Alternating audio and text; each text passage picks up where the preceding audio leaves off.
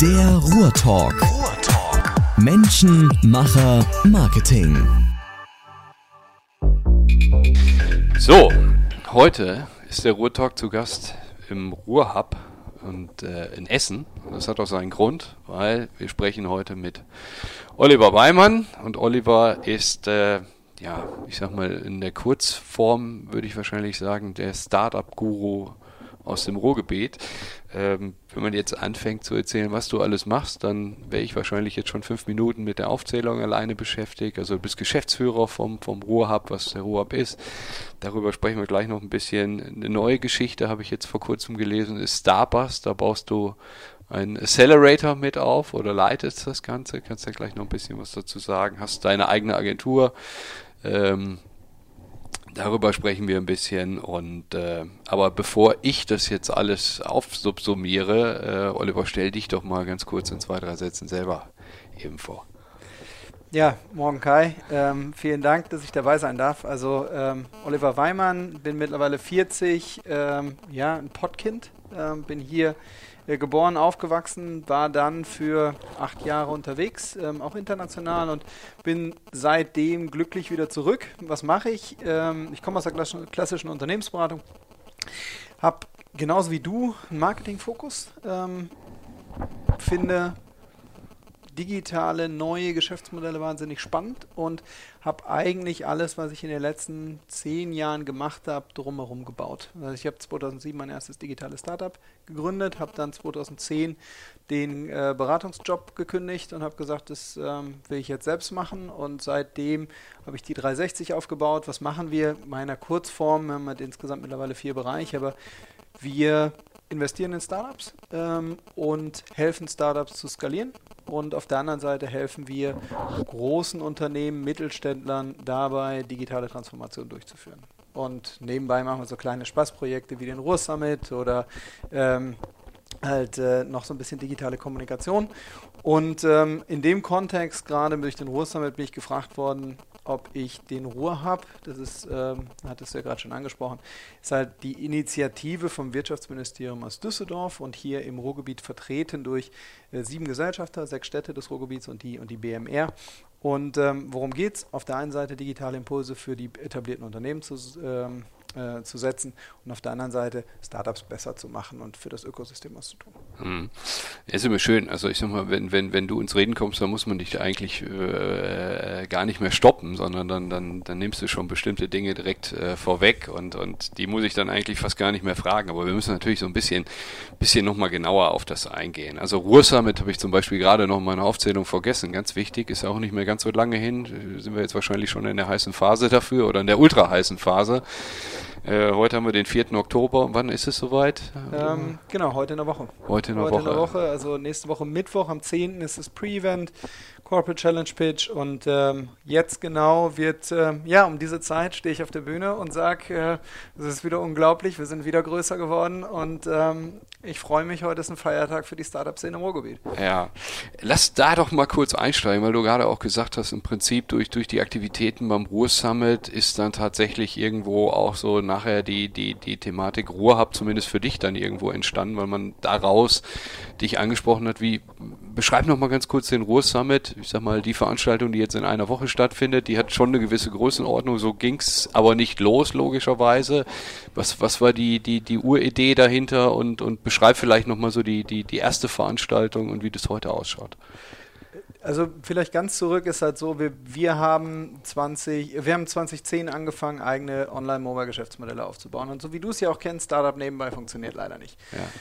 Äh, wenn die Kunden ähm, trommeln und wenn es beim Kunden brennt, dann brennt es halt eben auch bei der Agentur. Und von daher, ähm, immer wenn das der Fall war, sind die eigenen Geschäftsmodelle halt eben hinten rübergefallen. Also haben wir gesagt, wir investieren in Startups, wir helfen Startups weiter, ich und Mitarbeiter von mir als Mentoren bei verschiedenen Businessplan-Wettbewerben etc. Dann sind wir angesprochen worden und haben gesagt, ihr habt ja ein Netzwerk. Wir treffen uns als Startups immer mal, um ein Bierchen zu trinken, aber lass uns doch mal einen Experten dazu holen, der uns was über Social Media Marketing ist oder über Crowdfunding oder welches Thema auch immer. Und dann haben wir gesagt, naja gut, das können wir ja machen und lassen wir Startups mal pitchen, die sollen das ja auch lernen und hier im Ruhrgebiet gab es ja nicht so wahnsinnig viel. Damit hat es eigentlich angefangen. Und irgendwann haben wir gesagt, hm, ähm, es gibt jetzt eine, eine, Menge von Veranstaltungen, die sich hier durchziehen. Es gibt aber eigentlich nicht die ein oder das eine große Event. Und ähm, was man im Ruhrgebiet ja auch immer feststellt, das kennst du ja auch, immer so ein bisschen Kichtung denken. Das fanden wir halt eben auch nicht besonders gut. Wenn ich jetzt von wir spreche, kam Radek von den Ruhrgründern, ist dabei, war dabei, hat das mit initiiert und, äh, und begleitet das immer noch. Und dann sind wir mit leuchtenden Augen zum Initiativkreis gerannt und haben gesagt, hier, wir haben eine geile Idee, habt ihr Kontakte und Geld? Mhm. Und ähm, dann haben die gesagt, ja, grundsätzlich schon. Äh, nicht unendlich, aber macht mal. Und die haben halt wirklich an, an bunte Bilder und leuchtende Augen geglaubt. Und dann war es wirklich 2016, also vor, vor, vor knapp zweieinhalb Jahren soweit, dass wir, dass wir losgelegt haben und unsere Benchmark war, wir wollen 500 Leute an einem Tag zusammenbekommen. Okay. Mhm. Und ähm, zur Frage, was ist das? Ist große Konferenz, Pitch Competition und Matchmaking. Das war immer die, das sind die drei Säulen des, des Großsummit. Und ähm, zwei Ziele hatten wir dabei. Auf der einen Seite mal der Startup-Szene zu zeigen, wie groß sie eigentlich wirklich ist wie wichtig für die Region. Und, ähm, und auf der anderen Seite so groß zu sein, dass coole Speaker von außerhalb ins Ruhrgebiet kommen. Und das hat man mit der ersten Veranstaltung mal einen Haken dran gemacht sollte aber nicht reichen. Im letzten Jahr waren wir im Dortmunder U, haben es auf zwei Tage ausgedehnt, hatten Startups aus über 35 Ländern da und waren mittlerweile bei äh, 1500 Teilnehmern okay. pro Tag. Das also die erste Veranstaltung, Entschuldige, die war in Essen in und Essen, die genau. 500, die du an, die ihr ja, anvisiert habt. 650, genau. Also, habt ihr genau. geknackt? Genau. Hm? Und dann war alles klar, wir wollen es nochmal verdoppeln, wir wollen auf, auf, auf 1000 kommen, wir haben mal 1500 erreicht. Ähm, dieses Jahr alleine mit Ticketverkauf und so weiter. Wir sind wieder bei zwei Tagen plus in das Pre-Event. Wir gehen davon aus, dass wir so zweieinhalbtausend Leute pro Tag halt eben da haben werden. Und ähm, das heißt insgesamt 3000 verschiedene Leute, dreieinhalbtausend verschiedene Leute über die drei Tage da, da, da sozusagen durchzudengeln. Und das ist natürlich einfach, es ist gigantisch. Drei oder zwei Tage? Zwei Tage plus ein Tag Pre-Event. Ah, okay. Und das ist jetzt in, in Bochum findet es statt, Jahrhunderthalle, habe ich gesehen. Korrekt. Ja, ist ja auch nochmal ja, halt eine gewisse der, Hausnummer. Ja. ja, also von der Fläche hm. können wir uns da im Moment, glaube ich, nicht beschweren. Aber das ist halt schon auch, ich habe, also ich freue mich brutal. Im Moment ist natürlich, hast du ja gesagt, heiße hm. Phase. Hm. Ähm, und die, die, die nächste Sache, ich habe auch immer noch Respekt. Also mhm. äh, muss, man, muss man schon sagen. Also irgendwie 10.000 Quadratmeter in einer Jahrhunderthalle zu füllen, bedeutet halt irgendwie schon was. Aber es kommen 500 unterschiedliche Startup-Teams, 140 davon werden sich ausstellen. Wir haben viele, viele Stände ähm, von etablierten Unternehmen, von Anbietern für die Startup-Szene. Ich glaube, das wird eine spannende Geschichte und wir kriegen es dieses Mal wirklich zusammen, dass die Unis sich darstellen und äh, sich präsentieren mit ihren Startup-Aktivitäten dass ähm, die Initiativen, die Gründungsinitiativen aus dem Ruhrgebiet sich, sich dort vorstellen, was, was einfach cool ist. Ähm, das heißt, wir haben die ganze Szene wirklich zusammenbekommen. Der DWNRW Award wird vom, vom Wirtschaftsminister dort verliehen. Das ist natürlich auch schön. Ich meine, ähm, mit dem hattest du ja auch schon mal Kontakt. Ja, klar, kennen wir gut. Und ähm, dann hatten wir, was haben wir noch? Wir haben halt eben Corporate Challenge Pitch am, am ersten Tag, wir haben VC Roundtable, wo internationale Investoren darüber diskutieren, wie Cross-Border-Deals halt gut funktionieren, weil wir fest, festgestellt haben, dass du natürlich ganz anders mit einem, mit, einem, mit einem anderen Investor zusammenarbeitest, wenn du dich mal persönlich gesehen hast und mal ja. Bier getrunken hast, als wenn du dich irgendwie in zwei Skype-Calls halt kennenlernst. Also von daher, da ist so wahnsinnig viel im Tech Deep Dives und Workshops und exklusive Geschichten, wo man sich ja dem vorher anmelden kann. Also noch ist alles möglich, Stände logischerweise sind alle weg, aber noch ist es halt möglich, äh, dort äh, Tickets zu bekommen. Wir haben irgendwie, glaube ich, 500, 800 Studenten, die dann halt eben kommen. Ich glaube, bei 800 sind wir gerade, 800 bis 1000 und ähm, also das ist schon ziemlich gigantisch und ich freue mich ja drauf. Klasse. Und du sagst jetzt ungefähr, ich sag mal 3000, die über die, die Tage äh, dort zugegen sein werden. Ähm, tolle Entwicklung. Wohin kann sowas führen? Was, was, was denkst du? Also ist, ist das jetzt so für das Ruhrgebiet schon, schon eine Größenordnung, wo du sagst, mehr geht da schon fast gar nicht? Oder ist es tatsächlich auch denkbar, dass, dass man irgendwann, ich meine, sprechen wir gleich nochmal ein bisschen drüber, logisch, man guckt immer wieder nach Berlin, was ist in Hamburg, äh, in München gibt's gibt's große Veranstaltungen, jetzt schiebst du äh, seit Jahren hier was im, im, im Ruhrgebiet voran auf dem äh, Event-Level. Ähm, ist das sind es Zahlen, die man dann links und rechts halt eben sieht, wo man sagt, Mensch, so 10.000, das ist schon nochmal eine Größenordnung? Oder sagst du, muss man mal realistisch bleiben, wenn es irgendwann mal fünf sind, wäre es schon Wahnsinn? Oder wie siehst du das? Naja, bei, ich, ich sehe wirklich beides. Auf der einen Seite muss man sagen, ich bin da schon demütig. Also mhm. wenn wir es schaffen, über die nächsten Jahre diese Zahl zu halten, die wir jetzt da haben. Weil man muss halt auch ganz klar sagen, Startup ist jetzt auch ein Hype-Thema. Ja? Mhm. Da, wir reiten da schön auf der Welle und freuen uns. Ähm, wenn wir die Zahl halten und wirklich die Qualität kontinuierlich verbessern, dann bin ich da happy. Alles cool. Ich glaube aber natürlich, ich meine, du bist ja genauso verrückt. Natürlich willst du größer und willst du mehr und hey, fünfstellig wäre auch geil. Ja, mhm. und das, ich meine, wie gesagt, Philipp Westermeier, der ja beispielsweise als Speaker bei uns ist, zeigt mit dem OMR, dass er halt eben, ähm, Marketing ist nochmal ein größeres Thema, aber dass halt 40.000 Leute zu einem Event kommen. Ähm, das Web Summit ähm, ist jetzt mittlerweile ist ja aus Dublin nach, nach Lissabon gegangen. Die sind, also ich war da, als sie in Dublin irgendwie 30, 35.000 Leute hatten. Jetzt sind sie in, in Lissabon und haben nochmal verdoppelt. Ja. Sind jetzt bei 60, 70.000. Das ist völlig abgefahren und völlig freak. Aber das funktioniert nicht dadurch, dass wir den Ruhr Summit haben, sondern es funktioniert dadurch, dass, dass unterschiedliche Partner darauf einzahlen und wir wirklich quasi ein, ein, ein, ein Format von internationalem Event, äh, von, von internationaler Größe schaffen und Bedeutung schaffen und dann kann es funktionieren. Und das, das ist völlig egal, wo das stattfindet. Davon bin ich überzeugt. Das muss nicht in Berlin oder in Hamburg oder in München, es kann genauso gut in Essen, Bochum oder in Wattenscheid stattfinden. Es muss nur das Angebot halt stimmen. Und äh, wenn wir, das kriegen wir nicht alleine hin, aber wenn wir das schaffen, als Community hier im Ruhrgebiet das zu machen, dann kann ich mir vorstellen, dass es halt möglich ist. Ja. Mhm. Und du, du hast gerade in so einem ja, Nebensatz war es gar nicht, aber du hast gesagt, so Startup ist ja gerade irgendwie auch ein Hype-Thema. Äh, wie, wie meinst du das? Also denkst du, weiß ich nicht, in zehn Jahren äh, sprechen wir da nicht mehr drüber oder ist das dann, hat das dann irgendwie eine andere Natürlichkeit bekommen oder wie, wie, wie ist das, wie meinst du das? Naja, also die, die, die eine Sache ist natürlich, im Moment wird das Startup-Thema von den Medien sehr, sehr, sehr dankbar begleitet.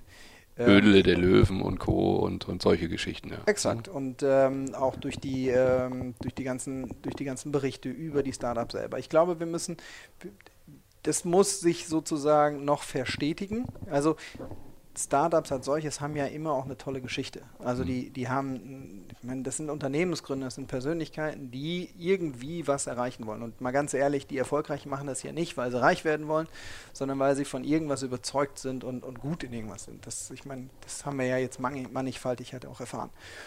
Von daher, ähm, ich glaube nur, dieser Hype, Startup als Lifestyle, das wird ein bisschen aufhören. Okay. Mhm. Ähm, und das ist in Berlin ganz, ganz signifikant, wo es vor allen Dingen um B2C-Startups geht, wo du immer wieder Leute triffst und fragst, hey, wie, wie seid ihr denn vorangekommen? Ihr wart ja vor einem halben Jahr, wart ihr da und da? Nee, mache ich nicht mehr, ich mache jetzt das. Okay. Mhm. Äh, okay, aber und, und, das, das ist halt was, was jeder für sich selbst entscheiden muss, mhm. was ich so ein bisschen fragwürdig finde, weil Startup, um Startup zu machen, wird dich nicht erfolgreich machen. Mhm. Ja, das ist halt auch nichts mit Learning zu tun, sondern es hat einfach damit zu tun, dass du einfach nicht dann in dem Produkt bist. Und, ähm, und das meine ich mit Hype.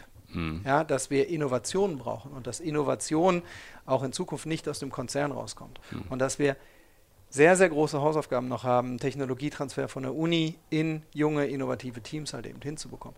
Und dass wir unsere, unsere Studenten, unsere, unsere potenziellen Leader von morgen, dass wir die äh, weiter bekräftigen müssen und dass wir eine, eine, eine Fehlerkultur äh, installieren müssen und dass, dass Gründung dich, auch wenn es in die Hose geht, nicht komplett vernichtet. Das muss, das muss halt für, für viele Leute deutlich werden, das müssen noch mehr Leute das ausprobieren. Aber das gehypt ist es dadurch, dass, dass, ähm, dass ich das Gefühl habe, jeder will jetzt irgendwie eine App bauen und jeder will halt in dem Thema dabei sein, weil es einfach cool ist, in dem Thema dabei zu sein. Und das ist im Zweifel falsch. Okay, ja, verstanden. Ähm, jetzt hast du gerade so ein bisschen beschrieben, wie es, sag mal, losging aus der Agentur heraus, dann äh, ähm, den, den Ruhr Summit äh, angeschoben und, und, und veranstaltet. Und ähm, ich sag mal, daraus hast du natürlich schon mal schon einen sehr intensiven Blick auf die Szene hier im Ruhrgebiet irgendwo bekommen. Also wenn man mich jetzt ansprechen müsste oder würde, wer kennt sich denn aus? Äh, wer, wer kann denn, ich sag mal, einen objektiven Blick mal geben, wie es gerade um die Szene, um die Startup-Szene im Ruhrgebiet bestellt ist, dann, dann, dann würde ich sie zu dir schicken in dem Sinne. Du hast ja gesagt, dann auch aus der Ruhrsummit-Thematik heraus ist, ist dann halt eben die, die Aktivität hier beim, beim Ruhrhub entstanden. Lass noch mal zwei, drei, vier Sätze über den Ruhrhub sprechen. Also wir sind jetzt hier hier, äh, das Office ist ja im Prinzip für, für jedermann eigentlich auch zugänglich hier in, in, in Essen. Ähm, so eine Art ja, ich will nicht sagen Coworking Space, aber so fühlt es sich so ein bisschen, ein bisschen an hier, was wir um uns herum haben. Ähm, sag nochmal zwei, drei Sätze. Du sagst, es ist eine Initiative des Landes. Es gibt auch nicht nur den Ruhrhub, sondern es gibt noch weitere Hubs in dem Sinne. Fass das gerne nochmal ein bisschen zusammen. Ja gut, ja. nehmen wir mal die unterschiedlichen Facetten ja. auseinander. Also es ist nicht eine Art Coworking, sondern es ist ein Coworking. Ist wir haben aber nicht das Ziel, äh, möglichst viele Plätze zu vermieten. Das sollen die professionellen Coworking-Anbieter machen. Ähm, da haben wir ja auch einen Platzhirsch hier im Ruhrgebiet und, und, unterschiedliche andere Initiativen, die ich da sehr, sehr gut und sehr, sehr gelungen finde. Ähm, denen wollen wir auch keine Konkurrenz machen, sondern uns geht es eigentlich darum, ähm, Teams, sei es halt Startup oder Corporate Teams, für eine gewisse Zeit, für eine Anlaufzeit, die Möglichkeit zu geben, aus dem gewohnten Umfeld rauszugehen, mit anderen in Kontakt zu kommen, weitere Impulse von uns zu bekommen, um einfach auszutesten auf relativ schnell, schnelle Art und Weise, funktioniert das Thema, an dem wir arbeiten, oder funktioniert es halt nicht. Und wenn es funktioniert und wir weitere Mitarbeiter aufbauen und skalieren und so weiter, dann bitte geht raus, sucht euch ein richtiges Büro oder geht in, in, in Coworking, äh, in, zu einem Coworking-Anbieter der halt genau euch auch wachsen lassen kann. Das können wir nicht. Wir haben hier knapp 30 Plätze. Wir nutzen die Plätze auch immer wieder und das hattest du vorhin auch angesprochen, auch für Accelerator-Programme. Das heißt, wir haben Startups dann immer wieder hier. Wir machen Workshops hier für Corporates, mit Corporates. Wir stellen unsere Fläche zur Verfügung. Von daher, das ist, es ist ein Ort der Begegnung, der viel Fluktuation benötigt. Und von daher, das ganz kurz so als, als, als, als Sache, was ist der Ort selber. Und wir mhm. sind im Deutschlandhaus, drei Minuten vom Hauptbahnhof, also wirklich, weil das ist wichtig. Du musst halt zentral erreichbar sein, sowohl per, äh, per Auto als auch per ÖPNV, wenn du fürs komplette Ruhrgebiet stehen willst. Und das, mhm. das wollen wir. Ähm, die zweite Sache, das ist halt, wie ist es gestartet? Es ist sozusagen eine Initiative der, des, des Wirtschaftsministeriums. Und ähm, es gab unterschiedliche Bewerbungen aus ganz NRW. Es wurden insgesamt sechs Hubs ausgewählt und wir sind nicht alleine, das ist korrekt. Wir stehen für das gesamte Ruhrgebiet mit Lokation in Essen und unsere Gesellschafter sind Bochum, Essen, Dortmund, Duisburg, Gelsenkirchen, Mülheim und die BMR. Und ähm, das Ziel von unseren Gesellschaftern, das sind jeweils die Wirtschaftsförderung, ist, dass wir Startups, die einfach ein ganz ein, doch deutlich anderes Bedürfnis haben als klassische Gründer, dass man die halt fördert und dass man die mit etablierten Unternehmen zusammenbringt und dass man damit das, diesen Gründungsstandort Ruhrgebiet, ein Startup-Standort Ruhrgebiet einfach nach vorne bringt, dass wir eine Community aufbauen. Ich glaube, das haben wir auch ganz gut geschafft über die letzten zwei Jahre, gibt es uns jetzt fast. Und ähm, ich komme gleich nochmal auf so, so, zwei, drei Zahlen. Mhm. Ähm, und auch erwähnt, wir sind nicht alleine, uns gibt es sechsmal in ähm, Düsseldorf, Köln, Bonn, Aachen und in Münster. Ich kenne mittlerweile die Städte alle auswendig. Und ähm, genau, das ist, äh, und wir arbeiten da relativ eng zusammen und versuchen uns gegenseitig zu unterstützen, weil wenn, ich nenne jetzt einfach mal Namen ThyssenKrupp oder E.ON oder Energy, ein AI-Startup braucht, dann muss das ja nicht zwangsläufig in Dortmund oder in Gelsenkirchen sitzen, ja, sondern es ja. kann ja genauso gut in Aachen oder in Köln sitzen.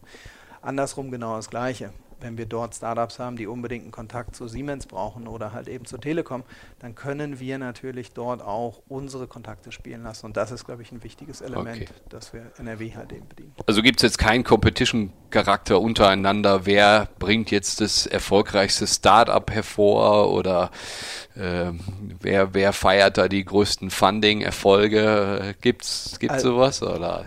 Also es, es, es, wir freuen uns im Endeffekt über die Erfolge der anderen. Das ja. muss man Es gibt keine Competition als solches, aber natürlich ist es geil, wenn du besser als die anderen. Ich meine, das ist ja auch klar. Das ist ja auch Logisch. gut so, aber ja. es ist nicht, ähm, wir nehmen den ja nicht weg. Ja. Also wenn unser Startup das Allercoolste ist und total gefeiert wird, dann, ähm, dann sorgt das wieder nur für Impact in der kompletten Szene in, in NRW und von daher ist es dann auch wieder gut für den Hub in Aachen. Also von daher, mhm. genau so läuft Und du hast, du hast, du hast gesagt, zwei Jahre äh, macht ihr das jetzt und, und kann man schon so eine kleine Erfolgsbilanz ziehen? Erzähl mal ein bisschen was dazu. Weiß ich nicht, sind schon, schon Startups daraus hervorgegangen, die, die ihr dann äh, unterstützt habt, beraten habt und, und weitergeführt habt? Es gibt viele, viele weiche Kriterien. Mhm. Ja, muss man natürlich ganz klar sagen, wie viele Leute kommen zur Veranstaltung, ähm, wie viele Startups haben sozusagen die nächste Schwelle erreicht und nächste Schwelle. Wir haben einen Ruhrhub-Club, wo wir ähm, einfach mal erfolgreich oder weiterentwickelte Startups halt zusammenführen, damit die sich wieder austauschen, damit die weiter nochmal Impulse bekommen von den Urlaubsgurus und Employers und die es wirklich ja schon geschafft haben. Ja. Ähm, und äh, das, die Kriterien sind da eigentlich, dass wir sagen, die haben meistens ein Funding, mhm. die haben auf jeden Fall ein Produkt und Kunden. So, und das sind halt eben drei wesentliche Parameter und können, sind halt eben auf einem Skalierungspfad und nicht mehr auf einem, wir suchen uns gerade oder finden uns gerade. Verstehe. Ähm, und davon gibt es halt mittlerweile äh, deutlich mehr. Das sind ja für mich so erstmal weiche Faktoren. Was für mich eigentlich die beiden relevanten sind, wo wir einen gewissen Einfluss drauf haben, ist auf der einen Seite generiertes Funding in unserer Region. Ähm, und da äh, muss man ehrlich hier natürlich sein, kein Investor steckt Geld in ein Startup, weil wir sagen, guck mal, da ist ein tolles Startup. Das muss man halt auch, also unser, unser Einfluss ist da bedingt. Aber was man sagen kann ist, wir machen die Startups besser insofern, als dass wir die Investor ready machen. Das heißt, wir bereiten mit denen die Story auf. Wir gehen mit denen, wenn sie das wollen, ja, ähm, bereiten die Zahlen so auf und helfen dort einfach unsere Informationen oder unser, unser Know-how weiterzugeben. Das zweite oder das Geschäftsmodell zu optimieren. Das sind halt so, so eigentlich sind es vier Bereiche: Geschäftsmodell optimieren, digitales Marketing, ähm, Investor ready, was Zahlen angeht und beispielsweise Mitarbeiterbeteiligung. Das sind Themen, die die Wirtschaftsförderung nicht abdecken, wo wir uns ganz klar als Start-up-Unit dort ähm, einfach mal positionieren. Also Funding ähm, und wir stellen natürlich kompletten, also direkten Kontakt zwischen Investor und Startup her. Und, ähm, und wenn daraus was entsteht, dann ähm, finden wir das natürlich super. Und wir freuen uns über solche Stories wie Gastro Hero oder ähm, jetzt halt ähm, das neue Startup von, von Stefan und, und Daniel, Masterplan, die mit Masterplan gerade mhm. halt eben ja sechs Millionen eingesammelt haben. Das ist natürlich super. Also das mhm. muss man ganz klar sagen, weil damit kriegen wir wieder neue Leuchttürme, die darüber hinausstrahlen. Aber es gibt halt einfach auch viele, viele Startups, die irgendwas zwischen 500 und 1,5 Millionen eingesammelt haben. Mhm. Und, ähm, und, und das, da waren wir dann halt eben teilweise beteiligt, stellen den Kontakt her, helfen bei, dem, bei, der, bei, der, bei der Vermittlung ähm, gehen auch immer wieder in die Story und, und das sind halt Erfolge, wo ich sage, ja, da, da macht sich auch in Zahlen was bemerkbar. Und das Zweite, was wir, was wir wichtig finden, ist, und das ist halt unsere Kennziffer, wir haben im ersten Halbjahr äh, 42 Pilotprojekte ähm, initiiert zwischen Startup und, und etabliertem Unternehmen.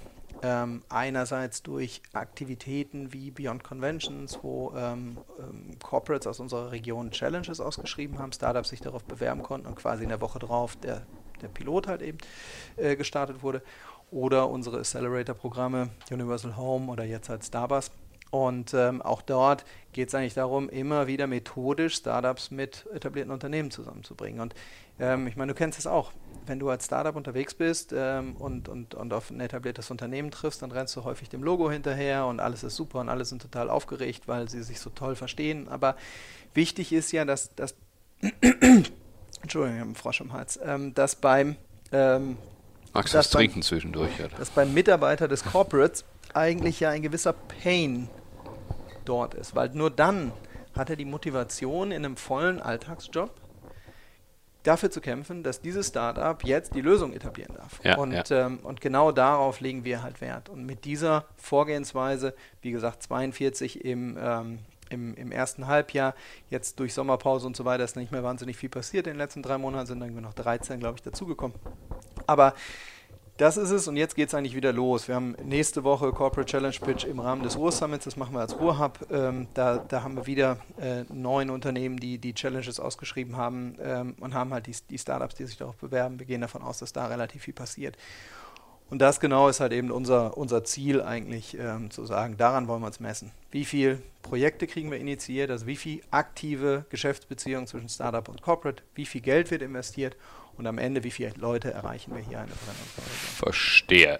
So, jetzt hast du gerade mit, mit, mit Gastro Hero, äh, Masterplan, Urlaubsguru, hast du schon genannt, das sind im Prinzip die Leuchttürme und es ist ja auch wichtig, dass, dass eine Region äh, die, ich sag mal, bei dem Thema ja noch ein bisschen neu ist, äh, äh, auch tatsächlich solche Leuchttürme produziert, damit man ein bisschen mehr auch in die Öffentlichkeit kommt.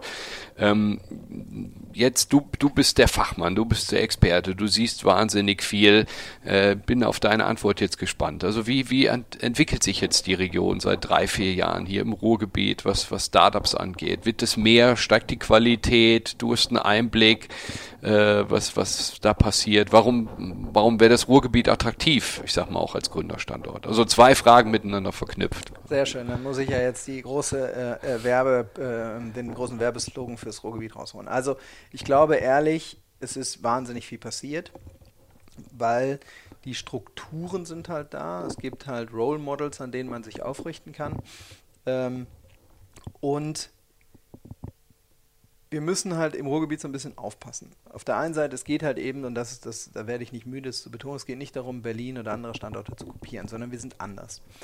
Und zwar in verschiedenen Facetten. Auf der einen Seite, was der große Vorteil am Ruhrgebiet ist, wir haben Industrieunternehmen direkt um die Ecke.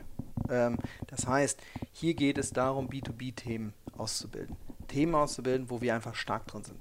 Und wir haben eigentlich in, der letzten, in den letzten zwölf Monaten vier Bereiche identifiziert, wo das Ruhrgebiet einen signifikanten Wettbewerbsvorteil hat gegenüber anderen Regionen. Das eine ist das Thema IT-Security. Die Hälfte aller IT-Security-Experten wird in Bochum ausgebildet. Dann kommen in Gelsenkirchen noch ein paar dazu. Wenn wir es nicht schaffen, IT-Security-Standort zu sein, dann wer dann dann. So, und das wird stark ausgebaut mit Cube 5, da ist ein Incubator gestartet worden jetzt gerade. Und ähm, von daher, das Thema entwickelt sich da sehr gut. Dann haben wir das zweite Thema, das ist Gesundheitswirtschaft oder Neudeutsch E-Health ähm, in beiden Facetten. Ähm, Gesundheitsdaten wie äh, Medizintechnik. Wir haben eine, eine Dichte an, an, an, Gesundheitsinstituten hier und eine Verknüpfung, die seit Jahrzehnten eingef eingeführt ist und wo ein Vertrauen ist. Wir kriegen es im Moment noch nicht so auf die Straße, ist aber ein wesentliches Thema fürs Ruhrgebiet. Und das dritte ist, ich nenne es jetzt mal Industrial Tech. Ähm, alles von VR, AR für B2B-Anwendungen, ähm, über Big Data, über I, äh, IoT, über Sensorik, Robotik etc. Wir haben die Hochschulen, die die technische Kompetenz haben. Wir haben die Entwicklung durch Fraunhofer Institute etc. Und das müssen wir auf die Straße bringen. Und ich glaube, und wir haben ja die Kunden auch direkt hier vor Ort. Und, und das als, als Kombination kann, kann sehr, sehr wertvoll sein. Und, und da sehen wir, dass die Qualität der Startups hoch ist dass die Anzahl der Startups hoch ist und dass wir es wirklich hinbekommen, dort relativ schnell dann auch Traction zu erzeugen. Und der vierte Bereich ist, nennen wir es mal Environmental Tech. Ähm, völlig egal, ob das halt eben äh, ähm, hier, ähm, ähm, Ressourcenmanagement, Energie oder auch äh, Müllentsorgung ist. Da sind wir relativ gut und haben äh, von etablierten Unternehmen, aber auch von Startups wirklich die Möglichkeit, Technologie zu exportieren für den Weltmarkt, wo wir einfach, kann man sehen, wie man will, aber aufgrund unserer Situation in Deutschland mit der äh, vollzogenen Energiewende auch äh, einen gewissen Wettbewerbsvorteil haben, der erstmal im Moment vielleicht noch ein Nachteil ist. Mhm. Okay, klasse. Ja, es gibt äh, Mut zur Hoffnung sozusagen. Hört sich hört sich gut an, hört sich richtig an. Ähm, sag nochmal, bevor wir jetzt so ein bisschen das nächste Thema äh, angehen, ähm, der Ruhab, wie lange wie lang ist das jetzt, auf welche Zeit ist das jetzt ausgelegt und, und äh, wie lange wie lang läuft es noch und wird es weitergehen, kann man das schon sagen? Schöner Moment, in dem du fragst. ähm, also die eine Sache ist, ähm, es ist so, dass wir ausfinanziert sind bis grob Ende nächsten Jahres, also Ende 2019. Und ähm, es wird jetzt gerade über eine Folgeperiode von drei Jahren, also bis 2022 gesprochen. Parallel ähm, sind wir an größeren Projekten, die sowohl im östlichen als auch im westlichen Ruhrgebiet eigentlich dazu führen, dass wir sozusagen eine eine Überführung in ein, ich nenne es jetzt nicht Institution, aber dass sozusagen das Methodenwissen, was beim Ruhrhub aufgebaut wird, ähm, für die Region erhalten bleibt und ähm, genau, wie lange das in der Konstruktion und so weiter, das lassen wir mal dahingestellt, aber es, es gibt aus allen oder von allen Seiten gute Zeichen, dass das, dass das Thema erstmal kontinuierlich hier weiterverfolgt wird. Und ich glaube, dass wir unsere, unsere Rolle gefunden haben, dass wir Mehrwert stiften Und ähm, von daher ähm, sind es auch eben genau diese oftmals befürchteten Doppelstrukturen, die hier nicht eingeführt wurden oder die eben vermieden wurden. Und das ist, glaube ich, bis jetzt ganz gut gelaufen. Okay, prima. Gut, springen wir zu Star, Starbus, ist ja auch, sagen wir mal, ein, ein, ein starker Name. Ähm, habe neulich erst davon gelesen und erfahren, dass, dass äh, du das leitest. Äh, Starbus, Kurzform Accelerator, ähm, und äh, sitzt hier oder in, in Mülheim, das habe ich jetzt noch nicht so ganz verstanden, Mülheim an der Ruhr. Okay, vielleicht hm? ganz, ganz kurz. Also die äh, Star Wars gibt es schon seit einem Jahr ungefähr. Okay. Und äh, Star Wars ist ein, ist ein Accelerator spezialisiert auf Logistik und E-Commerce oder Commerce als solches. Hat sehr, sehr große ähm, Handelsunternehmen als Partner dabei. Also Lidl ist dabei und Aldi ist dabei und Tengelmann und ähm, viele, viele weitere. Ich hoffe, es wird sich jetzt keiner auf den Schlips getreten, den ich nicht erwähnt habe. Aber ähm, erstaunlich, dass, dass die da innerhalb miteinander gut können, anscheinend. Ja. Ob sie gut können, möchte ich nicht beurteilen, aber nein, also sie sind, ja. sie sind wirklich, und das muss man sagen, sind beide offen, transparent und ehrlich. Also mhm. und, und mehr kann man nicht erwarten. Ich meine, es sind immer noch die, die größten Wettbewerber, also von daher alles, alles geschenkt, ja. Mhm. Ähm, worum geht's? Es geht im, im Endeffekt darum, Startups aus diesen Bereichen Logistik und E-Commerce anzuziehen, ähm, zu beschleunigen. Also Accelerator sind ja Beschleunigerprogramme, und ähm, mit den, und das ist genau der Punkt, mit den etablierten Unternehmen zu verknüpfen. Und, mhm. ähm, und wir haben es jetzt übernommen. Es ist so, dass es von Mülheim Business initiiert wurde und betrieben wurde über die ersten zwei Batches, über die ersten zwei Runden. Jetzt war letzte Woche, vorletzte Woche der Demo Day von, von Batch 2, wo vier Startups präsentiert haben, wo ähm, einfach nochmal die, die Leute zusammengekommen sind, wo wir einfach auch nochmal Feedback eingesammelt haben von den unterschiedlichen Parteien, also Partnerunternehmen, Startups, Investoren und halt ähm, auch Mentoren, Coaches. Und ähm, was wir einfach machen, wir haben ein methodisches Vorgehen für alle Accelerator-Programme. Wir haben es ja bei Universal Home im Smart Home-Bereich auch gemacht. Es gibt drei Säulen. Die eine sind, ist halt, ähm, wir haben regelmäßige Workshops. Ähm, ähm, einmal zum Thema Geschäftsmodelloptimierung, einmal zum Thema Pitch-Training. Das kriegt jedes Startup und dazu kann sich ein Startup einen Workshop individuell wünschen. Ähm, alle ist immer eine Open-Shop-Veranstaltung. Wir versuchen diese Workshops äh, mit den Partnerunternehmen zusammen äh, ähm, durchzuführen, um einfach die Verbindung herzustellen. Ähm, dann gibt es natürlich unser Mentoren- und Coaching-Netzwerk. Das heißt, es gibt immer so, sozusagen einen Team-Buddy, der ist mehr oder weniger väterliche Freund. Es geht gar nicht um den, um den großen inhaltlichen Input, sondern einfach wirklich darum, dem Team auch mal die, die äh, ja, die, äh, die ne, so ein bisschen äh, äh, auch, auch ähm, den Kopf zu waschen, ähm, aber auch gleichzeitig das Team auch aufzubauen, wenn es mal nicht so gut läuft. Die, ähm, und, und, dann gibt es halt Experten oder Fachexperten, die, ähm, die zu gewissen Themen dann ansprechbar sind. Die werden auch von den Partnerunternehmen gestellt. Und die dritte Facette in dem Accelerator, die ist uns besonders wichtig, sind äh, regelmäßige Feedback-Sessions. Also wir haben jeden zweiten Freitag gibt es halt eine Feedback-Session, wo die Teams präsentieren was haben Sie in den letzten zwei Wochen erreicht, welche Ziele haben Sie nicht erreicht und warum und welche Ziele haben Sie für die nächsten zwei Wochen, um einfach Feedback zu bekommen und sich vor allen Dingen, das kriegen, finden wir bei Startups sehr, sehr häufig, dass sie sich, ähm, dass die Teams sich auch selbst mal ein bisschen betupsen und sagen, okay, die zwölf, die wir, die zwölf potenziellen Kunden, die wir anrufen wollen, haben wir nicht, wir haben nur vier angerufen, aber die nächsten acht machen wir in den nächsten zwei Wochen. Okay. Mhm. Und, ähm, und so sind sie immer wieder mit sich selber, mit ihren Zielen konfrontiert, kriegen von außen nochmal Feedback und damit ist diese Zusammenarbeit unter den Teams und unter den Partnerunternehmen viel intensiver, weil dann weiß ich genau nicht, der braucht irgendwann einen Kontakt von mir zu, sondern er braucht jetzt einen Kontakt und zwar in den nächsten zwei Wochen. Und dann kriegen wir eine Beschleunigung hin. Und das läuft da nicht ganz gut.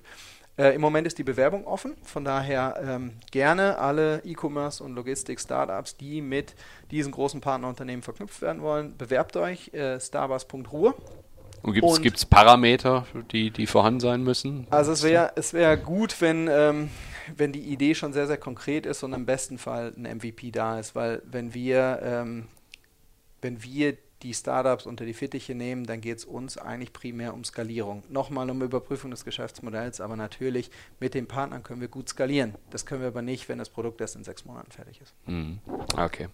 Und ähm, verstehe, so ein Tag hat 24 Stunden. Für dich reicht es dann aber knapp aus, ja. Also ich sag mal, mit all den Themen, die, die, die du machst, wie, wie sieht bei dir selber jetzt persönlich ein klassischer Tag aus? Da, da wird nicht einer wie der andere sein. Gib doch da mal einen kleinen Einblick, bitte. Ja, es gibt halt keinen Standardtag. Das ist, das finde ich natürlich persönlich auch ganz gut, deswegen habe ich es mir auch ausgesucht, aber ähm, was, was ich halt feststelle, ist, ich habe wahnsinnig viele Termine. Ähm, das ist auch wichtig.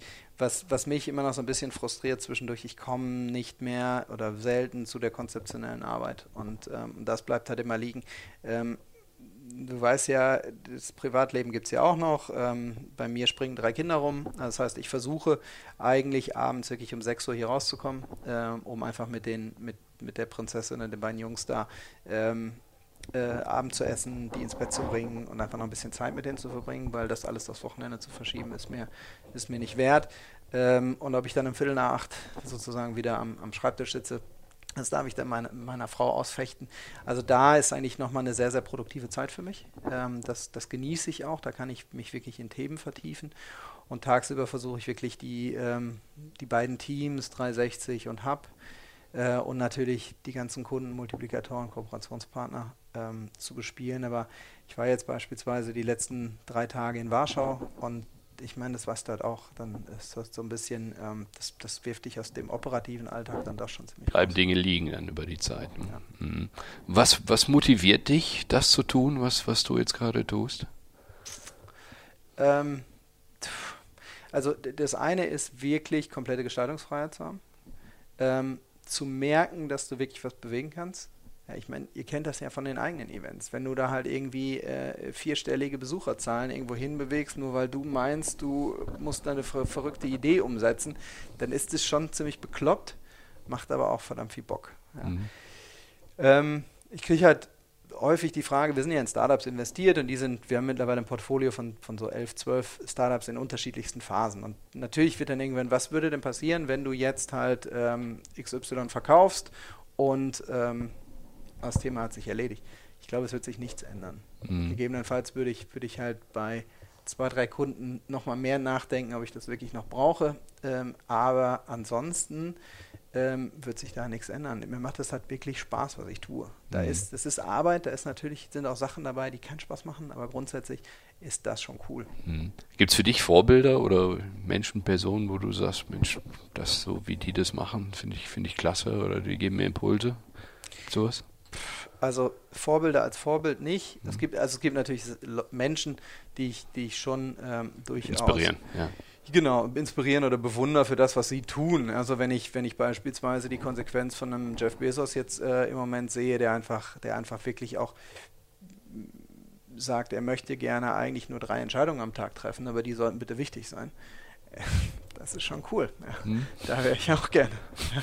ähm, leider treffe ich halt noch äh, zu viele Entscheidungen, aber das ist halt beispielsweise für mich ein, ein sehr, sehr gutes Thema, um ähm, um halt einfach diese, diese Thematik dort äh, ähm, an, den, an den Tag zu legen, um, ähm, ähm, um mich selber zu strukturieren, wie viele Meetings müssen sein, wie kann ich möglichst große Freiheitsgrade für alle Mitarbeiter in meinen Teams schaffen. Also die, das ist halt häufig diese, dieses Thema, ähm, dass, dass ein Mitarbeiter ähm, am Anfang halt vor mir steht und sagt, ja, wie sollen wir entscheiden? Ja, welche Optionen haben wir denn? Ja, A, B und C. Und mhm. ich, ja, aber dann erzähl mir noch mal bitte die Vorteile von A, B und C. Und fängt er halt eben an und ich halt, du hast dich doch schon entschieden. Mhm. Du verkaufst mir doch gerade A. Und dann entscheid doch bitte für A dann musst du zumindest auch die Verantwortung dafür tragen, mhm. wenn es halt falsch Weil ich kann das doch nicht entscheiden. Du bist doch die viel bessere Person. Und genau so muss es, glaube ich, gelebt werden. Und, ähm, und wenn man das einmal, einmal so umgesetzt hat, ist, ähm, ist, ist da am Ende des Tages, glaube ich, für, für die für als Führungskraft eine große Freiheit, die daraus entspringt. Natürlich auch eine, ein großes, großes Risiko in gewisser mhm. Weise. Aber ähm, ich, ich sehe mich da eher als, als Coach, als Unterstützer und das muss, da muss ich mich einfach bei, bei allen, mit denen ich zusammenarbeite, so ein bisschen entschuldigen. Das kommt teilweise ein bisschen zeitlich einfach zu kurz, weil ich halt eben nicht verfügbar bin. Ja. Das ist blöd. Okay. Ich habe noch drei schnelle Fragen ja, zum, zum, zum, zum, Schluss. Wie gehst du mit Misserfolg um? Also ist ja nicht alles immer nur schön und, und, und, und, und klappt. okay, nein, das, nein, das hast du exklusiv. nein, also äh, du, das gehört halt dazu. Also ähm, und, und manchmal tut das richtig weh. Also wenn ich überlege, ich glaube, wir haben, nein, ich glaube nicht, ich weiß es, wir haben äh, mittleren sechsstelligen Betrag insgesamt in irgendwelche Themen ähm, und Startups und so weiter versenkt. Tut das weh? Ja, voll. Ich meine, wenn ich überlege, dass ich dafür auch viel Spaß hätte haben können. Mhm. Ja, ähm, auf der anderen Seite bin ich jetzt genau da, wo ich bin, weil ich die Learnings gemacht habe. Was mich, das Einzige, was mich dabei aufricht, mir, für mich riecht eigentlich nicht der Misserfolg auf. Was mich bei dem Misserfolg oder bei diesem versenkten Kapital aufricht, ist, dass ich so bescheuert war, ähm, so viel Lehrgeld zu bezahlen. Ich hätte es viel günstiger haben können. Und das ist das, was ich niemanden aus meinem Team ankreiden kann, sondern ich bin am Ende des Tages derjenige, der die falschen Entscheidungen trifft, die richtig viel Geld kosten. Okay, wa- warum wäre es günstiger? Hätte Weil- es weil günstiger werden können? Du hättest schnell, ich hätte schneller reagieren können, ich hätte mehr Fokus darauf legen können, als ich die ersten Anzeichen gesehen habe. Und manchmal macht man ja doch die Augen zu, und sagt, ja, pff, kann ich mich jetzt gerade nicht drum kümmern, wird schon irgendwie Okay. gehen. Geht nicht. Wenn du die ersten, das ist immer dieses Thema Ursache-Wirkung. Wenn du die ersten Wirkungen sozusagen siehst, dann guck nach der Ursache, fang nicht an, mit den Wirkungen halt irgendwas zu machen und da ein bisschen zu kaschieren. Mhm. Das ist ganz klares Learning daraus. Okay. So, du hast gerade schon gesagt, Tag ist sehr voll, äh, drei Kinder noch zu Hause, also eigentlich bleibt ja kaum noch Zeit für irgendwie was anderes, aber wie, wie schlaust du dich auf? Wie, wie bildest du dich selber weiter? Was, was, was sind da deine Tipps sozusagen? Ähm, wir haben ganz am Anfang ja darüber gesprochen, dass du gesagt hast, du, du findest Podcasts seit, seit, seit jeher cool. Ähm, ich, ähm, ich versuche. Ja, aber man kann doch so Dinge parallel machen, finde ich. Ne? Also Ja, du kannst, kannst laufen gehen und, und, und, und, und, und, und Podcasts hören in dem Sinne. Also kannst schon. Mhm. Ähm, ich bin da eher so, dass ich froh bin, wenn ich laufen gehe, ähm, dass ich nichts auf den Ohren habe, sondern wirklich einfach Gedanken nachhängen kann. Ich bin auch relativ konsequent mittlerweile. Ich telefoniere fast die ganze Zeit beim Autofahren, aber wenn ich nicht telefoniere, mache ich trotzdem das Radio aus, weil ich einfach dann die Zeit und die, die Ruhe für mich habe und um Sachen zu zu, äh, zu, zu nachzuvollziehen. Ich glaube, also ich habe eigentlich keine, keine klare Weiterbildungsstrategie. Ich glaube, ich habe im Moment aber die Situation, dass ich durch die Konferenzen, wo ich als Speaker bin, aber natürlich andere Leute mitbekomme, durch die ganzen Gespräche, durch die Geschäftsmodelle, die ich habe und dieses, dieses ganze Thema, dass ich so viel Input bekomme, dass ich eigentlich meinem Körper oder meinem Kopf eher diese Ruhepausen gönnen muss, den Impact auch irgendwo abzusortieren. Und ähm, das funktioniert im Moment ganz gut. Okay. Und entspannen tust du dann aber wo? Also gibt es einen Ort im Ruhrgebiet, wo, wo du sagst, Mensch, wenn ich da hinfahre, äh, dann, dann, dann geht es mir gut, da komme ich runter. Gibt es sowas? Als Ort nicht. Als Ort nicht. Also was ich, ich habe den Sommer super genossen. Ich fand es so großartig. Ähm, wir waren, wir waren zu einer Hochzeit in München eingeladen mit drei Kindern. Fliegst du ja jetzt irgendwie nicht dann samstags morgens da runter und irgendwie die Kinder zu Hause und so weiter, weil es äh, lange Rede kurzer Sinn. Wir Mhm. sind an den Ammersee gefahren, waren dort eine Woche, waren danach noch vier Tage in München, Hochzeit und noch ein bisschen drangehangen und haben wirklich eine tolle Zeit gehabt. Sind wieder zurückgekommen und danach war ja wirklich wortwörtlich jedes Wochenende ein, ein Flashback zum Urlaub. Ja. Und dieses in den Garten gehen, ähm, wir haben hinten raus glücklicherweise ein Naturschutzgebiet, mit den Kindern da zu kicken und ähm, irgendwie Quatsch zu machen. Die sind, die kleinste ist 15 Monate, der größte ist, ist am Wochenende 10 geworden. Ähm, da gibt es ja auch keine, keine Minute, wo halt keiner was von einem will. Also von daher, das ist äh, zum Thema Entspannen. Aber ähm, das macht einfach wahnsinnig viel Spaß. Ich bin da, bin da wirklich sehr, sehr, sehr glücklich im Moment und, ähm, und genießt es und einfach diese, diese Schritte zu merken, dass du mit dem einen schon wirklich richtig Themen diskutieren kannst, weil, weil er jetzt gerade die Schule gewechselt hat und auf einmal über Umweltschutz und Nachhaltigkeit halt irgendwas lernt und, und darüber natürlich diskutieren will und mit der anderen halt irgendwie laufen zu lernen und ähm, dass sie die ersten Worte brabbelt, das ist, das ist großartig und das sind eigentlich, eigentlich Sachen. Und was, was da auch wieder zu kurz kommt, sind einfach Momente alleine mit meiner Frau. Aber ähm, das haben wir uns jetzt mal wieder vorgenommen und äh, schauen wir mal, wie wir das hier machen. Schöne Perspektive. So, jetzt zum Schluss, letzte Frage, frage ich, äh, ich glaube, ich habe es bisher durchgehalten in, jedem, in jeder Ausgabe. Gibt es noch einen Restaurant-Tipp von deiner Seite oder eine Bar-Empfehlung oder wo, wo du gerne hingehst und, und gastronomisch gut versorgt wirst? Ja, klar, absolut. Also, wenn perfekter Abend ist, ähm, muss man allerdings schon ein bisschen vorher reservieren. Für zwei geht es meistens noch. Ähm, Tatort in Essen ähm, und einfach dort anzukommen, die Karte in die Hand gedrückt zu bekommen mit, mit den Worten, aber legt euch bitte noch nicht fest, wir waren heute wieder auf dem Markt, wir kommen gleich und erzählen euch, was es heute dann noch zusätzlich gibt. Dann einfach zu merken, dass da Jungs und Mädels unterwegs sind, die einfach wahnsinnig Bock darauf haben, dafür brennen, tolles Essen zu machen. Ähm, großartig. Und wenn es danach irgendwie noch ein Legurk ähm, oder Moskau Mule im äh, Gin and Jaggers gibt, dann ähm, ist das schon ziemlich cool. Gute Kombination. Die Jungs werden sich freuen über die kleine Laudatio an der Stelle. Ja, Oliver, vielen Dank für die Einblicke in, in deinen spannenden Alltag. Äh, es war wirklich sehr interessant. Ich wünsche dir jetzt für die anstehende Veranstaltung für den Ruhrstop alles Gute, dass das wunderbar läuft, äh, ohne Zwischenfälle. Viele Highlights entstehen. Ihr habt da tolle Speaker dabei. Da wird mit mit Sicherheit ähm, viel darüber berichtet werden. Da wünsche ich dir, drücke ich dir die Daumen für. Danke fürs Gespräch. Ja, vielen Dank, dass du da warst. Der Ruhrtalk. Ruhrtalk. Menschen, Macher, Marketing.